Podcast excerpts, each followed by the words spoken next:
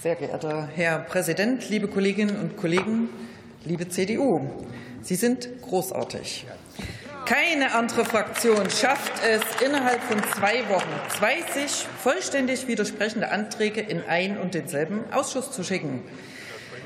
Am 11.10.23 wurde ein Antrag von Ihnen unter der Flagge des Verbraucherschutzes im Umweltausschuss debattiert. In diesem Antrag fordern Sie neben anderen Dingen, ich zitiere, Produktgruppen differenzierte Obergrenzen für den Freiraum von Verpackungen. Sie fordern, dass die Bundesregierung dafür Sorge tragen soll, dass nicht notwendige doppelte Umverpackungen vermieden werden. In der mündlichen Begründung Ihres Antrags hat die Union sogar bedauert, dass ein Regulierungsvorschlag der Ministerin das Verpackungsgesetz noch nicht umgesetzt sei. Und jetzt der Antrag hier.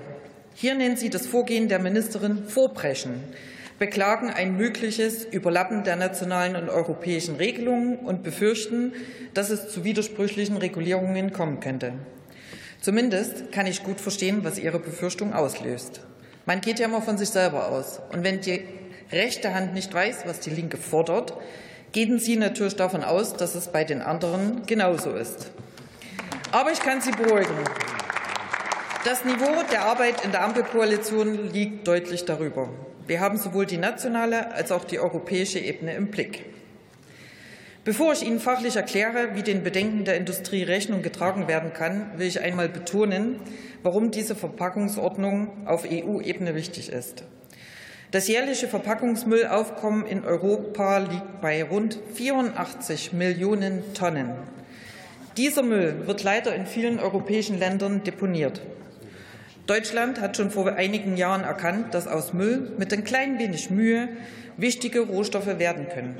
Und gerade in Zeiten, in denen die weltweite Sicherheitslage so angespannt ist, wie wir es aktuell erleben müssen, ist die Nutzung von vorhandenen Rohstoffen auch ein Sicherheitsaspekt. Ihre konkreten Forderungen, die Sorgen und Anmerkungen der Wirtschaft, die Sie hier schön zusammengefasst und aufgeschrieben haben, sind längst bei uns angekommen und werden Berücksichtigung finden. Ich gebe Ihnen Beispiele, wie sich Deutschland schon heute einbringt, um die von Ihnen aufgeworfenen Probleme konkret zu lösen.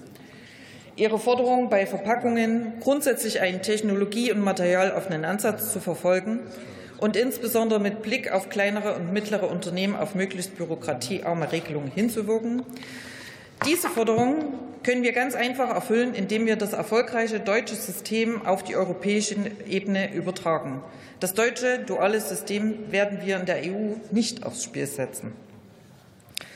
Wichtig ist hier, das haben Sie leider vergessen zu erwähnen, dass sich Europa deutschen Standards und Definitionen anpasst.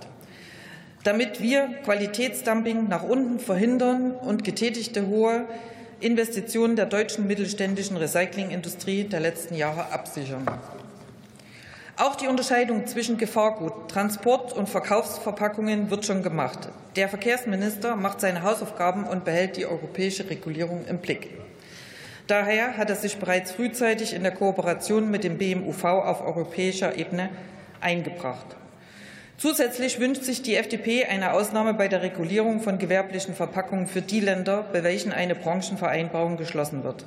Gerade in Deutschland bestehen bei den gewerblichen Verpackungen oftmals sogenannte halboffene Kreisläufe, welche sich in dem Verordnungsvorschlag nicht widerspiegeln. Für diese funktionierenden nationalen Systeme müssen Ausnahmen geschaffen werden. Liebe CDU, vielleicht können Sie diese Forderungen in Ihren Katalog mit aufnehmen. Aufgrund meiner Redezeit kann ich leider nicht auf alle Punkte eingehen. Seien Sie aber gewiss, das Thema ist bei uns in den besten Händen. Wir zeigen nicht nur Probleme auf, sondern wir verhandeln auch die Lösungen.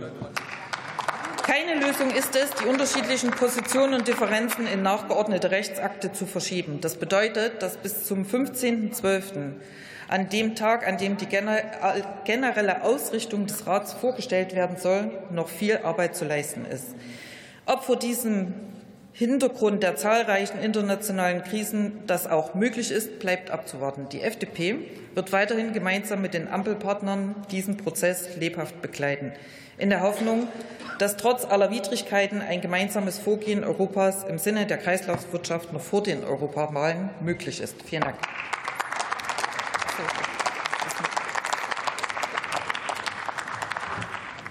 Das Wort hat Volker Meyer-Ley für die CDU-CSU-Fraktion.